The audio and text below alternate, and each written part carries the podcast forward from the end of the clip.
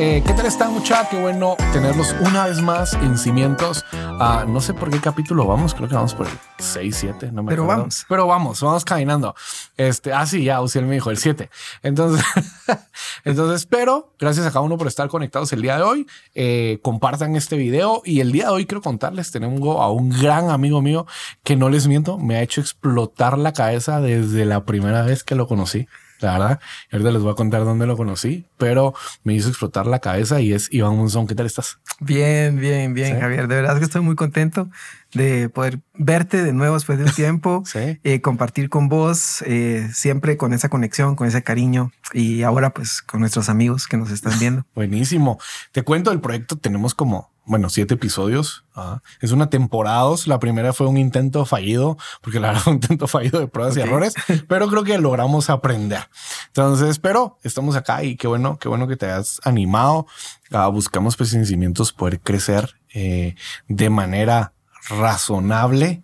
eh, y poder invitarnos a cada uno de nosotros a, a estudiar la Biblia, a investigar, a indagar, conocer más y así poder entonces construir una relación más estrecha con No, Dios. qué genial. Siempre haces cosas creativas, ¿verdad? Siempre me, me llama mucho la atención también seguirte la pista. Gracias. No, pues ahí vamos, ahí vamos. Pero hablando de eso, cuéntame en qué andas, cuáles son tus proyectos ahorita, porque yo sé que desde que te conocí siempre has estado en mil proyectos. Te puedo decir tal vez eh, tratando, estoy tratando de simplificar mi vida. Ah, ok. Está bien. Ese es el resumen, pero la verdad es que estamos con dos cosas. Básicamente, una es eh, pues dirigiendo, facilitando una red de, de más de 25, casi 30 ministerios Ok. eh, urbanos, casi todos. Y por otro lado, estamos desarrollando un proyecto local interesante con un, un rollo que se llama permacultura, que es algo Ok. que uno lo oye así como en círculos medio alternativos, Ajá, ¿verdad? Este, sí. Casi hippies, pero, Sí. pero, pero que a nosotros nos ha, nos ha hecho un, un clic con nuestro llamado del Señor y estamos desarrollando todo un, un modelo ahí de, de este, de este tema. Básicamente es una granja autosostenible. Ujú. Entonces, eh, soy un psicólogo que ahora le da terapia a, a las ovejitas, tengo una burrita, eh, y bueno, estamos desarrollando, Ajá. cambiando, o sea, estamos mudándonos a un estilo de vida Wow. totalmente radical, o sea, es increíble, ¿verdad? Sí, ese es parte de mi, A de mí- mi, de mi rollo. Fíjate que me impresionó un montón desde que, de que, desde que iniciaste Misión Pacaya, ¿verdad? Sí. Eh, porque la verdad es que yo te conocí, ah, les cuento, lo conocí en la universidad dando unas clases eh, y les cuento rapidito, tuvimos a Howard acá ya con nosotros y, y fue bien chistoso la forma, nos topamos en el, en el lobby de, de la Es universidad. verdad, ¿No cierto, en el Y- café, en el la café, cafetería. sí. Y, y fue bien curioso porque Jaguar, mira, te presento Iván, Javier, ta, ta, ta, y en eso te vas, te, te vas y me dice Jaguar, mira, él va a dar un curso. Y como yo tenía que sacar ese curso, solo que yo lo iba a sacar en otro lado, me dice, ¿y por qué no te asignas con él? Y yo entonces subo, cambio el curso y me meto sin saber, perdón, quién eras. Me meto y, y me recuerdo que empezaste a hablar. El curso es Cosmovisión y, y no te miento. O sea, y no es a la manera buscando alardearte o, o, o- o jactando o algo. No, no, pero no te miento. Es que no se me olvida porque nos empezaste a hablar de las distintas culturas y algo que nunca se me olvida, te lo digo, fue cuando mencionaste eh, acerca del budismo Ujú. y acerca de, de, de que solo tienen como, lo voy a decir así bien mal, pero como demonios y entonces cada uno se, se, como cada persona se ata a un demonio, o sea, como los, no sé si son sacerdotes o no. ¿Qué serían? Como los brujos. o- pues como las personas y entonces y entonces empezaste a hablar del vudú en eso empezaste a hablar como de de, de Nietzsche y en- entonces cada vez mencionabas expositores y cada vez mencionabas libros y autores y, Dios, y yo estaba en la compu apuntando de todo lo que dabas que sí seguro lo tengo ahí en la compu pero no te miento o sea nos da nos bombardeaste con tanta información y luego caíste al, al cristianismo y me recuerdo que sí muchos nos quedamos como de wow no, no lo habíamos cachado, o sea, no lo habíamos logrado aterrizar, pero fue como de, ah, ok, esto hace de diferente a nuestro cristianismo, o sea, Ajá. y fue como de, no, esto, esto hay que estudiar, esto hay que meterse lleno, y siempre me retas, aunque no lo creas, siempre me retas, Eh, te admiro un montón en ese sentido, te admiro un montón. La, No, la- igualmente. Y, y a mí me apasiona, o sea, me apasiona mucho. Creo que me encanta a- eh, atar cosas, atar cosas sueltas y, tratar de ver, buscar la coherencia. No siempre tienen coherencia las cosas, ¿no? Pero, pero, pero es, una tarea interesante, ¿verdad? El, tratar de cómo se conecta esto con esto, con esto. Y, esto es lo que me ha llevado también a, hacer varias cosas con como esto que estamos haciendo. Es una cosa. Yo nunca me imaginé, te, te confieso, Javier, nunca me imaginé que en mi vida yo iba a tener como meta generar literalmente un 80% de lo que me como en mi propio lugar de, cultivo, ¿verdad? Es incluyendo, incluyendo la carne, incluyendo las vegetales, incluyendo los cereales eh, y, por supuesto tener como, como una red de jóvenes en, este, en esta zona. Y son cosas que Dios te va llevando, o sea, cuando tú tienes como ese, ese, ese deseo de realmente descubrir, pero yo en este momento de mi vida te puedo decir que estoy eh, convencido, o sea, soy convencido con todo de lo que Dios me ha puesto a hacer. Y, pues no te puedo decir que no me ha tocado pagar un precio alto, ¿verdad? Al final de cuentas, pero me siento muy contento y de verdad muy contento siempre de acompañarte y, de, y, también de ver los, los chicos de, de, Misterio y lo que estás haciendo. Es, es muy lindo, de verdad, poder compartir con, con, con vos y, pues ahora platicar sobre tantas cosas porque o sea, estos temas se vuelven como, como una avalancha, ¿no? O sea, tiras una, una piedrecita ah. y se va, se va creciendo porque eh, pues así, e, eso es lo que, lo que hace que el espíritu esté entre nosotros también, que podamos conectarnos. Y gracias de verdad por. No, me, me encantó mucho eso que decías que te gusta atar cabos. Y la verdad es que no les miento. Y con café me gusta más. y fíjate que sí te digo, o sea, y, les cuento, siempre que tiene una duda existencial dentro de nuestra misma fe, Ah, siempre es como, Iván, ayúdame con esta pregunta. Yo te la grando gratis. sí. No, sabes, me recordé una vez que yo te hice una duda ah, acerca de, no voy a entrar en como profundo porque si no nos vamos a ir otra hora, pero eh, eh, era una duda, yo estaba leyendo un autor eh, orientado al calvinismo y, entonces dije, mira, me gusta esta idea, me gusta cómo la centra. Y entonces, mira, pero escucha esta otra, esta otra idea y me tiraste el documento más viejo y me dijiste, este, este pastor que estás leyendo se basó en este documento, pero fue y no te, o sea, tu tiempo de respuesta fue demasiado rápido. porque usualmente uno cuando hace una pregunta es como toma tiempo y más como en tema teológico. Pero cuando me lo mandaste y empecé a leer, creo que era de Hawks. Y, y me quedé como, wow, o sea, sí, todo te miento, como, como de no, o sea, esta forma de atar de Iván me encanta. Y entre También desato algunos de vez en cuando. matando un par de vacas sagradas, eso es bueno. Sí, pues. Y aprovechando, pues yo sé, y, este proyecto de Misión Pacaya, y sí me recuerdo que, que, en un momento en nuestras conversaciones me contaste, pues que has hecho misión y que pues al final sos misionero, ¿sí? O sea... Bueno, sí, sí, fíjate que yo me llegué a convencer, yo tengo una, postura muy crítica sobre el concepto de misiones, fíjate, porque descubrí que en realidad en la, en la Biblia, la mayor parte de veces que se utiliza el concepto, el término, se utiliza en singular. Ok. Y apenas tres o cuatro veces se usa el concepto de ministerios, por ejemplo, en, plural, ¿verdad? Y normalmente se habla de ministerio, ¿verdad? Al final, como, como si en realidad el ministerio de la iglesia es uno, ¿verdad? y, es la predicación, enseñar. Pero este, con el tema de misiones, pues eh, de hecho, la organización que, ahora estoy dirigiendo se llama Centro para la Misión Transformadora. Pero no solo es porque la misión transforma, sino porque la misión es transformada en el sentido de que eh, lo típico, ¿verdad? Lo típico es, bueno, ¿qué es un misionero? Es un cuate, normalmente más blanquito que nosotros, ¿verdad? Este, que no tiene nada de malo, pero es, la tradición, lo tradicional, ¿verdad? que, que viene de un contexto cultural típicamente más desarrollado, bueno, si se puede usar la palabra, ¿verdad? Y luego, pues viene a, zonas en donde no ha llegado ese, es, esa, esa prosperidad, esa, esa bendición del evangelio, y entonces al final de cuentas se le se, se va abriendo brecha, ¿no? Como me dijo una vez una chica que, que había hecho eh, una jornada misionera de una semana. A veces, mira, estos niños tan pobrecitos nunca han comido espagueti, ¿verdad? Entonces yo les hice un espagueti para que lo probaran, porque la dieta de ellos no, no, no, no incluye el espagueti, ¿verdad?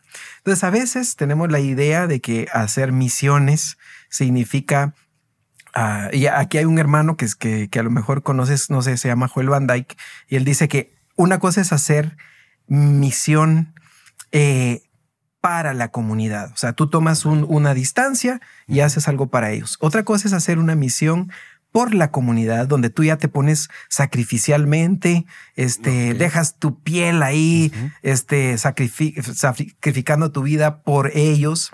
Eh, pero la forma que nosotros estamos ahora promoviendo se llama misión con la comunidad. O sea, no es, no, no tienes una postura de superioridad, una postura de yo más, más, eh, más cerca del Señor, más santo, ¿verdad? Y vengo y, imparto dignidad, ¿verdad? A la gente, sino que reconocemos la dignidad que la gente ya tiene en, en su propio contexto, ¿verdad? y, y al final de cuentas, lo que hacemos es caminar con ellos, así como Jesús caminó con la gente cuando estaba acá. Entonces, al final de cuentas, es un tema de actitud. Eh, tuve la oportunidad de estar un tiempo, más o menos cuatro años en Haití. Estuvimos ahí trabajando después del terremoto. No sé si, si te, recordás que hubo un terremoto así en el 2010. Así se me eh, yo estaba aquí en Guatemala trabajando en una oficina de construcción de paz urbana y me dice mi jefe, mira, me dice, eh, este, hubo un terremoto, eh, se juntó una cantidad de recursos y no tenemos ningún proyecto ahí y ya está el recurso. Este, Benítez me dijo, ¿verdad? vámonos. Y nos fuimos eh, a Puerto Príncipe. Eh, todavía había cuerpos dentro, del, dentro de los edificios. Eh, todavía había calles que no se podía pasar por los escombros, gente caminando literalmente como zombies, pero por el trauma, ¿verdad? Una situación de trauma, viendo hacia el horizonte, eh, como idos. Y, bueno, estuve en un campamento y, y, estuvimos ahí en ese campamento y durante ese tiempo, pues al final me dice mi jefe, mira, aquí vamos a abrir un programa y el de Guatemala probablemente no sé si lo vamos a seguir teniendo, ¿verdad? Entonces, eh, considera con tu familia. Y nosotros ya con mi esposa habíamos orado y ya nos, incluso ya teníamos casi maletas hechas y no teníamos ninguna confirmación como para de nada, de, qué hacer. Y al final de cuentas, eh, pues decidimos que era el momento, ¿verdad? Vimos que era el momento, nos fuimos. Mi hijo más chiquito tenía un mes cuando nos fuimos, una, locura. Así que estuvimos allá, he estado un poco en México también, eh, con temas de seguridad, de policías, de jóvenes urbanos, de pandillas. Eh, en Centroamérica, eh, en Sri Lanka, hemos estado con algunos, algunas organizaciones allá, en Estados Unidos, que también ahora es interesante, ¿no? Ahora, ahora se hacen misiones en Estados Unidos porque hay una gran necesidad. Así que sí, es una cosa interesante. El, Mira, me llama la atención algo y quiero preguntarte. Ah, sé que sé que voy a sonar para muchos pastores tema de que pueden regañar y al comentarme algo así, pero no importa, pueden ahí escribirlo en el chat. Ah, pero eh, ¿qué es hacer misión? Y me voy a sentar un poco el programa, pero porque la verdad es que yo veo una iglesia muy alejada de la realidad, ¿sí? Y yo lo que he entendido es que al final la misión es como, como, no, no lo voy a decir el paso final, pero sí es como, como el paso final de entender el evangelio por completo. O sea, y me doy a las misión, me doy a la misión, me doy a las misiones. Eh, pero hoy yo miro muchas iglesias que, o sea, es como, no, es mi círculo, ¿sí? Entonces, no te miento, a mí sí me cuesta mucho y estoy tratando de entender esto, de, porque escucho muchas eh, narrativas como de eh, la la misión ahora es demográfica, ahora, ahora es eh, para los niños, para tal zona, para tal región, o, o, esto que se ha puesto mucho de moda es el empoderamiento de la iglesia local, que no creo que esté mal, pero hasta dónde me, me quito la responsabilidad al darme con hacia o, a la comunidad, pero en qué es hoy realmente, cuáles son los retos para, para las misiones hoy. Incluso a veces empoderar la iglesia local significa dejarles un edificio más, más o menos decente, con piso cerámico, eh, un su tecladito coqueto, ¿verdad? que pueda sonar bien eh, y, dejarles ahí pues un equipo de sonido, eh, una, una capacitación, un diploma de teología para algunos que están ahí trabajando, sirviendo. Y realmente el, lo, lo, lo central de la misión son las relaciones con la comunidad. ¿Verdad? O sea, yo, yo he pensado algo muy, muy, ah, si lo llevamos al campo financiero, una entidad bancaria, un banco que no tiene bienes raíces, que no tiene inversiones en tierra o en activos eh, que son más o menos fijos, eh, es frágil. Por mucho, Ajá, sí. por mucha plata que mueva, por mucho que, que se circulen intereses, por mucho que se hagan préstamos, transacciones, eh, es, es, es, eh, puede llegar a ser humo, ¿verdad? En cualquier sí. momento, cualquier cambio de coyuntura se viene abajo. Eh, la inversión de bienes raíces es mucho más sólida. Ajá. De la misma manera te puedo decir que eh, una iglesia que no tiene raíces comunitarias, una iglesia que no tiene un sentido de pertenencia hacia la comunidad y que la comunidad no lo ve como parte de su comunidad, es una iglesia frágil también. O sea, al final de cuentas puede tener muchísima movilización, puede Ajá. tener muchísimo activismo, pero esas raíces al final de cuentas le pueden generar una crisis. Entonces creo que una de las cosas centrales de, de lo que es hacer misión hoy en día, o sea, es eh, básicamente, primero, eh, relaciones con el contexto donde estás trabajando, con empatía. Segundo, sí creo yo que eh, cuando hablamos de misiones o de misión, sí nos referimos un poquito a, a moverte de donde tú estás. O sea, tal vez no necesariamente significa que te vas a ir al Congo, ¿verdad? Ajá. O que te vas a ir a, a- a- África o que te vas a ir a, la China, ¿verdad? Las montañas rurales de la China, Ajá. sino que, ah, pero tienes que dejar algo de lo que estás haciendo ahorita ex- exactamente, aunque sea moverte organizacionalmente, moverte eh, financieramente, ¿verdad? O sea, es dar pasos importantes que te permitan entrar, incursionar. Entonces hay un proceso de diálogo cultural, o sea, es, Ajá. es algo muy, muy interesante. No creo que haya una definición de una técnica de hacer misiones Ah, homogénea, ¿verdad? Yo le huyo a eso, ¿verdad? Yo lo que sí creo es que hay principios eh, y que muchos de esos principios no se están, eh, no, no, no son una realidad a veces en la manera como vemos a la comunidad, ¿verdad? ¿Crees que, que y voy a, me voy a salir del guion, perdóname. Ah, y esta es una duda que me surge. ¿Crees que eso, o sea, esa relevancia que ha perdido la iglesia en Guatemala, hablamos de Guatemala específico, seguramente si estás en otro país, creo, por lo menos Latinoamérica se va a comportar muy similar, o por lo menos en un par de años te vas a hacer esta pregunta, porque me he dado cuenta que como que dependiendo cada vez estamos más abajo o más lejos del norte, eh, como que la transición va como, Ajá. como en tiempos, va. Eh, quien me haya entendido que me entienda. La ola- la ola llega lejos- llega más- va más llegar- tarde. Sí, llega más tarde. Ah, A veces se juntan dos. voy a hacer un paréntesis. No se me va a olvidar mi pregunta porque sí la tengo, pero eh, es que me pasó en una ocasión. Ah, me reuní con un grupo y era como de, de Salvador, Costa Rica, de ese lado, y era como, tengo la iglesia más grande, tengo un templo de 10 mil, lo acabo de construir. Y, y yo dentro de mí como, ay, en Guatemala eso pasó hace 10 años y ya se vaciaron los templos. O sea, como de, hermano, ánimo. o sea, me, me doy a Ya. entender y ya, o sea, Estados Unidos ya en otro rollo más que el templón. Ajá. Va, va en otro rollo. Ahora es como decir la ola va más tarde, pero regreso a mi pregunta. ¿Crees que esa, esa, esa irrelevancia que ha perdido o esa, esa capacidad de influir en Guatemala la iglesia se debe a esa misma división en arrogancia que ha tenido? Eh, porque habemos tantas iglesias. O sea, hay, hay una iglesia en cada cuadra y, y sin ánimo de ofender a, a las personas que las han abierto, pero lo que me ha dado a través de la historia eh, de la misma iglesia fundada en Guatemala es que siempre ha sufrido divisiones. O sea, es una Sí. realidad, un tabú Sí. que tal vez no se habla, pero es la historia lo dice. Sí. Y, y siempre, o sea, la mayoría de la expansión, si no me voy mal, me voy a traer casi que el 90%, si siendo duro, la expansión de la iglesia en Guatemala es por una división. Sí. Y me duele, me Sí, duele, claro. me duele saberlo. Después, después ya contás la historia en versión romántica, Sí, o versión sea, romántica. que tuvieron una visión. y, sí, sí, todo Bueno, ese rollo de Dios pero- me llamó ajá, y. Pero la verdad es que se pelearon. Pero la verdad se pelearon. Sí, es que hay, hay que ser honestos y, y, y- y lo he visto. O sea, hay cuadras. La otra vez me contaban de una iglesia, bueno, de dos iglesias que estaban en el mismo edificio y lo único que los separaba era un tablayeso. Ujú. Porque eran los mismos líderes y se separaron, pero por no conseguir otro lugar, solo dividieron el salón y construyeron lo mismo. Pero va, Como ciertos matrimonios, ¿verdad? como literal. Un par de cojines en medio de la cama. Pero ¿a qué voy con todo esto? O sea, esa división y al final para mí se pierde el enfoque de la misión. ¿sí? Lo que me decís. O sea, y por eso es que estamos más enfocados en ir a buscar, si yo estoy en zona 14, buscar la gente que está en Villanueva o la gente que está en San Lucas, pero realmente no estoy abarcando a mi comunidad que estoy hablando. O sea, no estoy siendo relevante para ellos, ¿sí? Pese a que vaya, estoy siendo relevante para San Lucas, pero...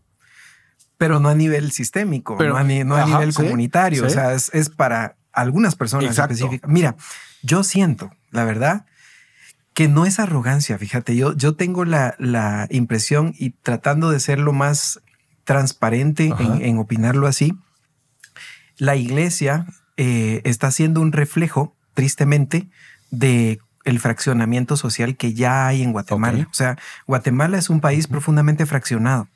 Eh, segmentado, ¿verdad? Eso fue debido a todos los conflictos que ha pasado. Si querés, llamémosle colonialismo, llamémosle eh, conflicto armado interno, llamémosle este, temas relacionados de, diferentes sectores, grupos, pero la iglesia no es la excepción, ¿verdad? O sea, como seres humanos vivimos dentro de una sociedad que nos influye. Si tú, si, si, si, miras, por ejemplo, cómo era el comportamiento de los de, de, la, de, las, de la iglesia de Corinto, por ejemplo, de Éfeso. Y, y, cómo el, apóstol Pablo les escribe. Y después, los, eh, después más adelante, los, los seguidores de los, de los discípulos vuelven a escribir epístolas con las mismas quejas, ¿verdad? Entonces te das cuenta que hay algo en el contexto que, te, que te jala, ¿verdad? este, es como, como ir al mar y, decir yo me paro aquí, ¿verdad? Pero es que la, si ya estás metido dentro del mar y la corriente te lleva, es muy difícil. Eh, a veces te lleva y ni sentís, ¿verdad? Y yo pienso que la iglesia al final lo que ha tenido es un fraccionamiento que es un reflejo de su propio malestar cultural, social, ah, ¿verdad? O sea, eh, es, es, es esa, eh, porque el currículum, por decirlo así, de, la, de, la, de la educación cristiana, del discipulado cristiano, no incluye la resolución de conflictos, ¿Oh, no, no, incluye cómo, cómo dialogar sin, sin pelearte, ¿verdad? Este, no incluye cómo, eh, cómo eh, construir un consenso, ¿verdad? Eh, entonces, no hay, no hay mucho eh, muchos recursos que la iglesia pueda tener realmente para poder aprender a, resolver temas como esos, ¿verdad? Y claro que se vale. O sea, yo al, final de cuentas yo tengo una, siento que puedo abrir un campo y que puedo bendecir a un grupo y que puedo trabajar con ellos y ese es mi llamado y mi visión. Eh, lo puedo hacer, ¿verdad? Eh, pero hacerlo de manera pacífica, es muy difícil a veces, ¿verdad? Es muy, muy difícil. Y no siempre hay el deseo, no siempre hay la voluntad. Entonces, misiones en Guatemala, eh, creo que una de las, de, el adjetivo de esas misiones tiene que ver con restauración de relaciones, con sanar heridas, eh, no solo, y, triste que lo digamos acá, ¿no? Pero no solo es hacia lo que la comunidad está viviendo, sino es las heridas mismas de la gente, ¿verdad? vemos, vemos cristianos que se van de una iglesia a otra con heridas eh, y cuando alguien les toca la, la, llaga, se sienten de nuevo amenazados, se vuelven a ir a otra iglesia, pero nunca sanan. ¿verdad? Y entonces ya son casos crónicos, de, reciclaje, ¿verdad? Entonces al final nos damos cuenta, ¿será, qué, ¿qué será lo que estamos haciendo mal? ¿Verdad? Y, a lo mejor eso nos hace pensar en esa visión, ¿verdad? De, ver a la iglesia como un actor dentro de la comunidad, como un actor dentro del escenario social, eh, responsable del cuidado también, ¿verdad? Este, y también con sus propias heridas, ¿verdad? Y qué triste, ¿no? Que, que tengamos que ver nuestras propias heridas ¿Sí? Eh, como parte integral del, del, trabajo, ¿verdad? Cuando deberíamos estar viendo cómo resolvemos la crisis que está afuera, ¿no? Sí, sí. Bueno, que está afuera y adentro, ¿no?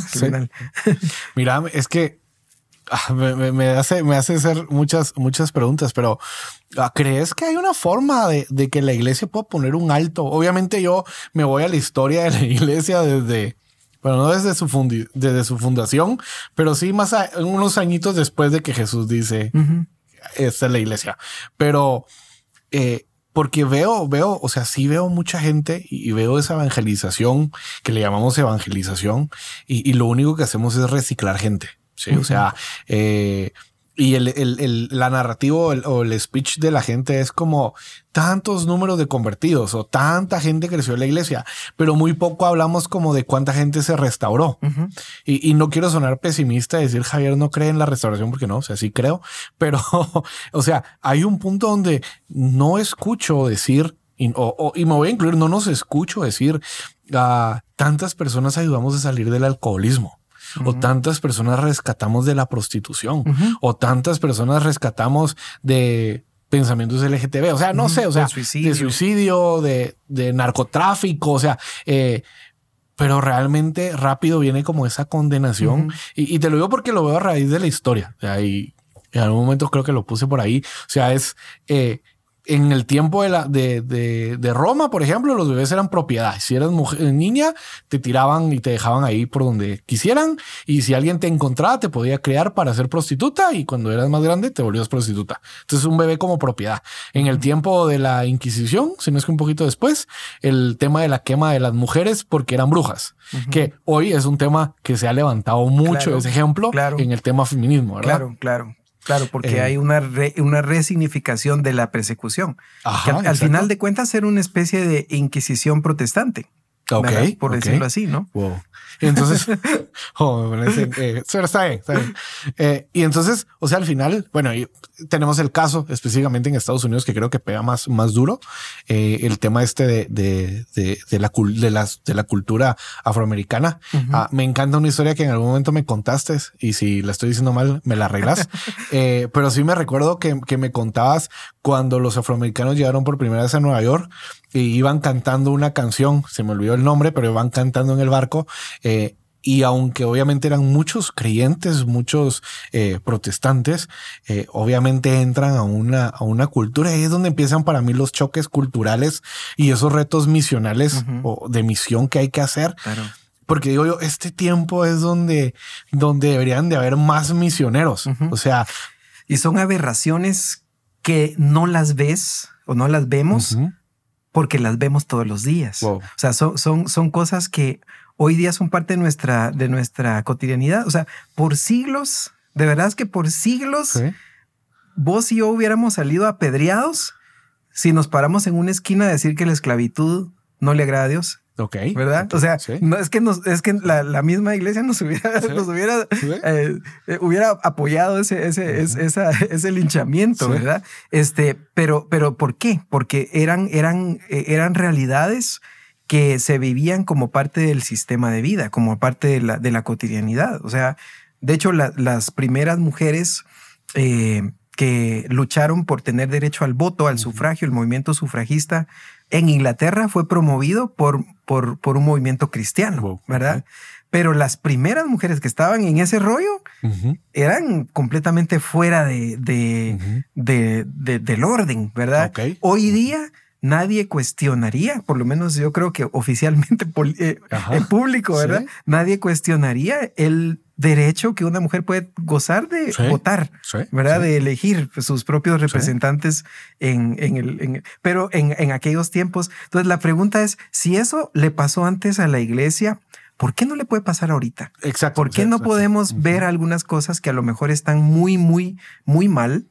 Pero como es parte de nuestra vida cotidiana, las naturalizamos, ¿verdad? Y obviamente, este, no es políticamente correcto ser autocríticos. Porque si somos autocríticos, eh, somos vulnerables, ¿verdad? Somos vulnerables a ser destruidos. No falta quien eh, ponga el dedo, ¿verdad? Y diga, no, es que esto, ¿cómo puede ser posible? Eh, y entonces, y yo veo en, algunos momentos de la historia actitudes autocríticas profundas, como Martin Luther King, por ejemplo, ¿verdad? Este, y podríamos citar otros ejemplos de personas que, que realmente se esforzaron por tener una postura de verse a sí mismos como comunidad y decir, esto no está bien. Eh, yo creo que lo que falta, Javier, son relaciones de profundidad. O sea, lo que falta es que haya una relación donde vos descubras en ese, nuestra amistad, nuestro caminar juntos, qué desafíos tengo yo en mi vida personal y qué obstáculos eh, tengo yo. Yo me recuerdo que estuve en un proceso que se llama eh, Caminando por la Fe. Es un movimiento mundial, eh, principalmente en, América, pero pasamos por un proceso donde que la persona nos ayudó a descubrir, ¿verdad? Este, este, este hermano nos ayudó a descubrir qué votos hemos hecho en nuestra vida pasada que hoy se convierten en un obstáculo para nuestro crecimiento. ¿verdad? Por ejemplo, habrá alguien que te diría, mira, yo decidí que si quedaba bien con todos, todos me iban a querer. ¿verdad? Entonces, oh. mi compromiso personal fue quedar bien con todos, ¿verdad? ¿Cuánto pagué yo a, consecuencia de ese voto que Dios no me lo pidió? Entonces, ¿cuánto estoy pagando, verdad? Y, y cómo, cuánta gente realmente descubre qué obstáculos tiene en su interior y cuánta gente se, tiene alguien que lo acompañe a superar ese, ese, ese paradigma personal. O sea, el discipulado realmente no es te doy tu manual, me decís tus lecciones, las llenas bien y luego te gradúas y sos un cristiano maduro, ¿verdad? el discipulado es una relación y, como Jesús lo trabajó, era a partir de relaciones. Y, y tenemos una crisis de relaciones pero bárbara. ¿Crees que, porque obviamente eh, manejo el tema de las relaciones que son súper importantes en, pues para el desarrollo del discipulado, pero me, me causa una duda. Ah, porque en el tema hoy de derechos humanos que se trabaja mucho, eh, y ojo, no estoy diciendo que no estoy en contra, estoy en contra de los derechos humanos, no, solo veo que hay un sobreénfasis en ciertas cosas que, para mí se quedan muy ambiguas. Sí, o sea, es como de todos tenemos derecho, pero si tú me matas, entonces era casi que tu derecho de matarme. O sea, eh, se vuelve tan ambiguo y entonces aquí viene como, como esa, esa, esa percepción de, de, diversidad de ideas o diversidad de etnias. Eh, ¿Qué tanto realmente uh, estos derechos que hoy se manejan eh, llega a afectar a nuestro cristianismo como tal? O sea, porque se vuelve bien paradójico. Y te pongo un ejemplo. Eh, Necesito tomar más café para contestarte eso. yo, yo ponía este ejemplo. ¿Qué pasa? Y hablando hoy un poquito con estas leyes o iniciativas que se están proponiendo. Si estoy a favor o en contra, no voy a decir. Obviamente tengo mi postura, pero me llamó la atención. Primero, por ejemplo, eh, que no se pusiera qué iba a pasar con el violador o la violadora. Sí. No sé si lo dije bien, pero ok. No hay castigo. Sí. O sea, para mí es como, bueno, o sea, querés tapar el sol con un dedo, pero sigue sin haber esa parte integral de, esto pasa con esta persona. Pero ¿qué pasa? Y aquí es donde para mí se hace un choque cultural. Si yo quiero respetar la posición o la idea de los otros, ¿qué pasa con nosotros los que queremos o los que ya son misioneros? Llegan a una comunidad o los retos con los que se enfrentaron, tal vez no lo pensaron, pero ¿y qué pasa si en una comunidad de indígenas o una comunidad X la pedofilia es permitida? En su cosmovisión, pero a raíz de, de, que hay un concepto ahí malo de laico, pero en ese concepto que hoy se maneja de laico, eh, yo tengo que respetar la postura de los otros, de las otras etnias, cómo yo es que estoy pidiendo esto pero a los otros les perjudica. No sé si me, ve. O sea, ¿en qué momento el cristianismo se volvió tan relevante para decir, hey, miren, alto? O sea, porque provoca esto. No sé qué provoca, pero algo tenía que provocar para decir la pedofilia no estaba bien. Porque hoy, como decís, hoy ya como todos lo damos, o la gran mayoría lo da por sentado, pero los daños eh, psicológicos, los daños sociales, los daños, o sea, todo esto eh, que yo aún miro en Europa, o sea, pese a que decimos, ellos ya están súper avanzados, ¿cuánta campaña no sale de UNICEF diciendo no a la pedofilia? ¿Me, entiendes? Entonces, ¿cómo podemos como cristianos empezar a amarrar esos nudos. O sea, eh, eh, porque es que estoy a favor, estoy en contra, pero realmente no hay como, como algo que nos amarre. Porque yo me puse y hice esta analogía. O sea, ¿qué pasa si yo voy a una comunidad y ahí estuviera permitido en su cosmovisión? O, voy a ir más específico, aunque tal vez me baneen el video, pero igual no, no, no recibimos plata, entonces no hay problema. Pero eh, ¿Qué pasa si una comunidad indígena está permitido en su cosmovisión pegarle a la mujer? Y que la mujer es una, es propiedad y, y entonces puede tener 200 hijos si al esposo sí se le ocurre. Porque para mí es, el cristianismo fue el que llegó a decirles, hey, alto, esto no está bien. Claro, en nuestra cosmovisión. Para, para que te asustes más, yo he oído de pastores que han enseñado o que han validado la violencia física en contra de, mujeres, ¿verdad? O sea, al final de cuentas, ni siquiera tenemos que ir tan lejos, ¿verdad? O sea, entre nosotros mismos hay discursos tremendamente que, difíciles de, entender, ¿verdad? Ahora, yo lo que pienso es lo siguiente. Eh, hay una diversidad cultural en nuestra sociedad, ¿sí? Y esta diversidad cultural, cuando uno piensa en el modelo de Jesús, por ejemplo, el diálogo entre Jesús y la mujer samaritana. Samaritana, otra cultura, ¿sí? Eh, en la forma como Jesús trabajó eh, con una mujer eh, de origen fenicio, ¿verdad? el, diálogo o, la manera como Jesús abordó al, soldado romanos, ¿verdad? nos damos cuenta que hay un elemento, un denominador común en todas las interacciones de Jesús y es que él no tenía la visión de una comunidad de discípulos culturalmente homogénea. Ok. Entonces, eh, ¿por qué la iglesia tendría que ser culturalmente homogénea? ¿Verdad? Eh, ¿Por qué razón tendría, por qué razón no podríamos pensar en una, en una comunidad que porque ahí estamos, aquí estamos hablando de identidades, ¿verdad? Entonces la pregunta es, em, y aquí vuelvo al tema de las misiones, atando caos. El término principal que se ha utilizado durante muchos años para hacer misiones es misiones transculturales. Ok. Lo trans significa a través de, o sea, atravesar. O sea, cuando, cuando, y eso ya de por sí es un término violento, ¿verdad? O sea, cuando vos atravesas algo, vas con todo y pasas por en medio, ¿verdad? O sea, pensemos en la, en la carretera transversal del norte. es un buen ejemplo, ¿verdad? Digo, lo que pasa en las comunidades, o sea, al final de cuentas el proyecto va, es un megaproyecto, es importante para la economía del país y entonces vamos a ver cómo negociamos y lo que no se pueda se va. pero, pero al final de cuentas, cuando pensamos en una misión transcultural, esa es la idea. Quiero que la gente reciba a Cristo que la gente, eh, digámoslo así, eh, no va a decir comulgue, pero que, sí, que, de alguna manera se congregue con, con, con, nosotros, se forme parte de nuestra comunidad, adscriba eh, y, y, adquiera cierta forma y ahí vamos, ¿verdad? Si ellos quieren seguir teniendo ciertas cosas que no afecten con ese proyecto, este, está bien, ¿verdad? O sea, las comunidades pueden seguir viviendo ahí alrededor siempre y cuando no, no, no, no, obstaculicen el proyecto, ¿verdad? Ah, Ahora, esa es una visión colonial, ¿verdad? Entonces, em, no solo colonial, sino que pues ahí podemos ponerle otros adjetivos, ¿verdad? Pero de alguna manera, cuando vemos el, el modelo de hacer misiones transculturales, atropella la cultura muchas veces, ¿verdad?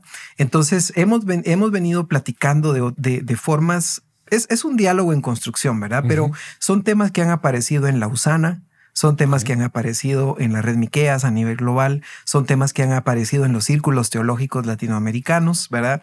Que son de diversos colores, ¿verdad? Pero de alguna manera eh, eh, eh, hay un tema ahí y es cómo hacer la vivencia de una evangelización intercultural, ¿verdad? En lugar de transcultural.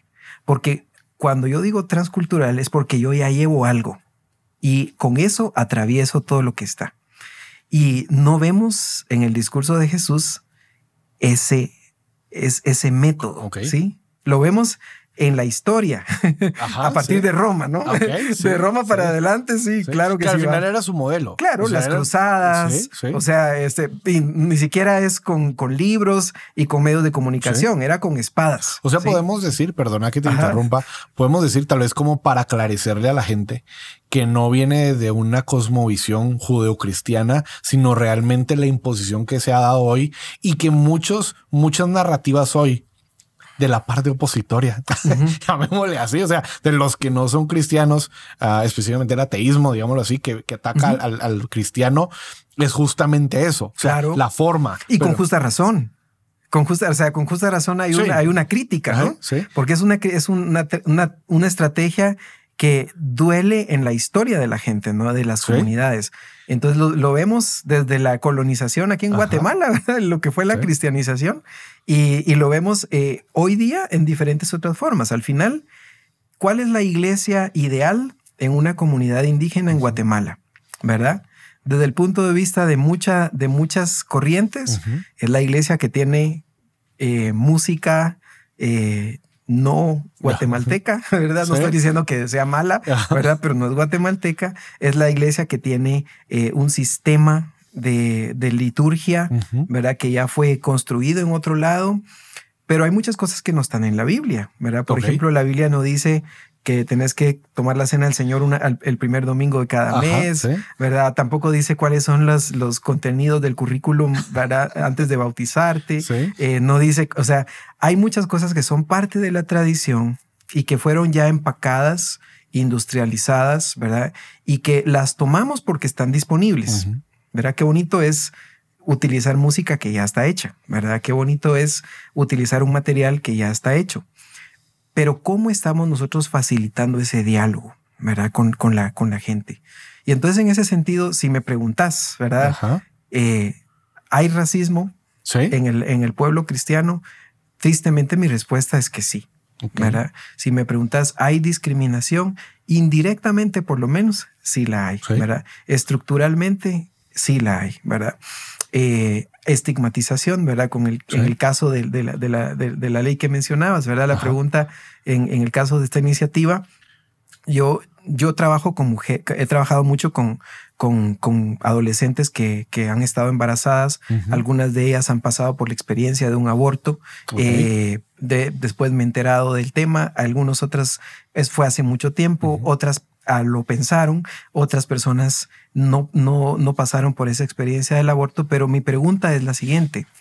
¿Qué le ofrece la iglesia? ¿Qué le ofrece el Estado laico a una persona que no quiere abortar para poder seguir adelante con su vida, tener una, una restauración psicológica de su trauma, si, en caso que sea una situación eh, traumática, eh, eh, el acompañamiento psicosocial de su comunidad en vez de la estigmatización. Entonces, lo que nos damos cuenta es que estas chicas muchas veces cuando pensamos en, chicas jóvenes, yo pienso mucho en adolescentes, ¿verdad? el tema de las 70 mil, 80 mil que, que, se han, se han, se han eh, resaltado y muchas de ellas pues técnicamente son es producto de una, violación aunque haya un consentimiento no había edad para el consentimiento en fin. Eh, o un conjunto de factores. Pero la pregunta ahí es qué alternativa ofrecemos para que esa persona crezca como, como ser humano si quiere salir, sacar adelante a, a, un bebé con el apoyo de la comunidad, de la familia, eh, tiene que reestructurar su vida, qué opciones educativas tiene esa persona para poder continuar estudiando, ¿verdad? ¿Qué opciones laborales en un sistema donde se sabe que la persona está embarazada y no se contrata, ¿verdad? Porque tiene un costo, ¿verdad? Tener una persona embarazada tiene un costo que tiene que absorber por ley la empresa, pero al final de cuentas la realidad es que no la prefieren, ¿verdad? Entonces nos damos cuenta que hay muchas lagunas y que nos estamos enfocando en un aspecto. No quiero disolver el diálogo, la discusión, pero sí nos damos cuenta que, que como iglesia somos selectivos, ¿verdad? Vemos algunas cosas, pero dejamos de ver otras que son quizás eh, vitales en la vida de, de, la gente, ¿verdad? Entonces, sin tal vez tomar una posición también, igual como vos lo decís, ¿verdad? En el sentido de que eh, la, la, apruebo o la desapruebo, no se trata el, el, el tema em, de, del blanco y negro, aunque la política tristemente es en blanco y negro, o sea, estás aquí o estás allá, pero lo que vemos es que no hay una transformación de una opinión pública de la iglesia eh, que sea proactiva en cómo con crear, sí, condiciones que sean favorables para la vida de la gente. Y eso sería tener un enfoque de derechos. ¿verdad? o sea, técnicamente es lo que se llama legislar con un enfoque de, derechos. Entonces la pregunta es, eh, porque entonces tiene un enfoque positivo, ¿verdad? Tiene un enfoque proactivo, no solamente restrictivo, ¿verdad? Como está haciendo ahorita. Eh, como, como pesa la balanza. Pero es que, ah, mira, Javier, el sistema en Guatemala de justicia es principalmente restrictivo. ¿verdad? Estamos en un sistema de justicia donde si tú cometes un crimen, tú pagas con cárcel, pero no retribuyes el daño que hiciste. Ah, ok, ok. La sociedad no te lleva a restaurarte, te lleva a castigarte. Ah. O sea, es una sociedad basada en la teoría del chivo expiatorio, ¿verdad? Así funcionamos. O sea, nos va mal a todos, busquemos dónde está el Jonás que tenemos que tirar, ¿verdad? Ah, ok. Ajá. y en sí. este caso, es, el Jonás puede ser la persona más vulnerable, ¿verdad? Y entonces al final de cuentas tenemos un sistema también donde no enseñamos a reparar. Desde el sistema educativo sí. no enseñamos a reparar el daño que hacemos. Enseñamos a, a recibir un castigo para que aprendamos, ¿verdad? Pero no hay un proceso de restauración. O sea, nuestra justicia, incluso en ministerios cristianos, yo he hablado con algunos ministerios cristianos que no están dispuestos y saben el lo que significa una justicia, eh, una justicia restaurativa Ajá. y no están dispuestos a pasar de un modelo retributivo donde el objetivo es meter a los infractores a la cárcel y que Ajá. paguen las multas y que, y que se castigue, ¿verdad? A un modelo de restauración. Que dicho sea de paso, algunos, eh, algunos, eh, algunas prácticas dentro de, dentro, de la, dentro de los sistemas jurídicos mayas sí tienen algunos elementos de restauración, ¿verdad? Oh, de los cuales no estamos aprendiendo tampoco, Ajá, tampoco sí. mucho, ¿verdad? Sí. Entonces, al final de cuentas, nos damos cuenta que no hay desde el sistema de justicia, el sistema educativo y la institucionalidad de la iglesia, somos profundamente occidentales. ¿verdad? ok. Y Jesús no es el prototipo de un modelo de espiritualidad occidental. Él, era, él era un, un, un- un puente entre la cultura occidental y la cultura oriental. ¿verdad? sí. Y de hecho, por eso era que incomodaba a algunos fariseos, pero también los romanos y los griegos lo miraban así como, como que raro. este no, no se encaja con, con nosotros, ¿no? Sí, sí. Así que bueno, no sé si eso significa que estamos llamados a hacer lo mismo. Pero bueno, al final creo que, y, y tal vez sí, o sea, creo que nos hacen falta mártires. O sea, suena, suena, suena un poco duro, pero sí veo que, que al final no estamos como bien Yo no me apunto. no, no estamos dispuestos como a morir por la causa. O sea, no estamos Sí. dispuestos a, a realmente poder ir y poder decir, ok, o sea, esto es. Me, me encantaba el ejemplo que decías, o sea, yo no lo había pensado así, o sea, esa forma de, de realmente buscar una solución eh, a los problemas, o sea, esa parte de restaurar. Yo nunca me había puesto a pensar en, claro, o sea, estamos viendo como el no, no, y este no, y este no, pero ok, pero si, si sí, ok, entonces, ¿cómo le vas a ayudar? Porque como iglesia somos bien, otra vez, bien selectivos. Ah, hermana, se embarazó su hija, no diga nada, no cuente, no diga, pecó, esconda el pecado, ni digan, o el novio, Iván, decir que sos, que sos el esposo, que sos el comprometido de ella. O sea, he oído casos, he oído casos donde es como eh, la, la mamá o la suegra es como decir que sos el novio o que Sí. te vas a casar y el otro es como de cómo así yo no fui me entendés o sea pero o que el hijo es tuyo. Entonces otra vez por qué porque en lugar de restaurar en lugar de encontrar esa restauración eh, en nuestro mismo conservadurismo eh, no tenemos esa noción. Y pregunto crees que por eso no no tenemos esa perspectiva de discriminación y, Mm. y racismo o sea o no lo tenemos no lo podemos como palpar Percibir. percibir, Sí. como por ejemplo eh, Norteamérica o Estados Unidos que sí lo perciben un poquito más y que lo vemos A niveles peleándose. hipersensibles, ¿no? Sí, sí, a niveles de- pero que nosotros realmente es como de Claro. eh, ah, hasta incluso se hace la broma, pues o sea, hasta dentro de las mismas culturas somos racistas dentro de nosotros, pero es parte de la norma. O sea, es como Y es que también hay otra cosa diferente. Eh, en la sociedad norteamericana, el racismo era profundamente legal, o sea, eh, Ah, el- a través del- de, la, escla- de la figura Ah, socioeconómica de la esclavitud. En el caso de Guatemala, específicamente, y otros países de América Latina, no lo fue, ¿verdad? Sino que era básicamente era un sistema económico de, de, de- de explotación y de, y de y, y- que rebajaba, digamos, a, a las comunidades indígenas, Ujú. las relegaba, digamos, a, a un trabajo eh, mal remunerado, Ajá. etcétera, ¿verdad? De hecho, eh, cuando, cuando la gente se está dando cuenta que yo me estoy convirtiendo en un campesino, porque eso es lo que yo me estoy convirtiendo. O sea, yo soy psicólogo, estoy sacando un doctorado en sociología de la religión y mi aspiración es llegar a ser campesino, ¿verdad? Entonces nosotros compramos un terreno, queremos cultivar ese terreno, queremos comer de, manera digna, porque no queremos solo sobrevivir, queremos comer con dignidad, con una buena salud de la, del producto de la tierra generar nuestra propia carne, este, eh, cosechar nuestra propia agua, generar nuestra propia energía con sistemas más o menos limpios, ¿verdad? Porque ahora ni, ni siquiera el sistema solar es 100% limpio, ¿no? Este, si no hay que ver las, las fábricas de, ¿cómo se llama? las minas de cobalto. bueno, al fin, este, cuando nosotros vamos a un sistema así y mi aspiración eh, como la como ladino o mestizo urbano de la ciudad capital eh, con formación académica es desarrollar un estilo de vida campesino, eh, no cuadra. ¿verdad? Entonces, la idea es la pero, pero, pero mi, mi, calidad de vida ha mejorado muchísimo, oh. ¿verdad? En, en, en, estos, en este tiempo que he estado en ese, en ese proceso, ¿verdad?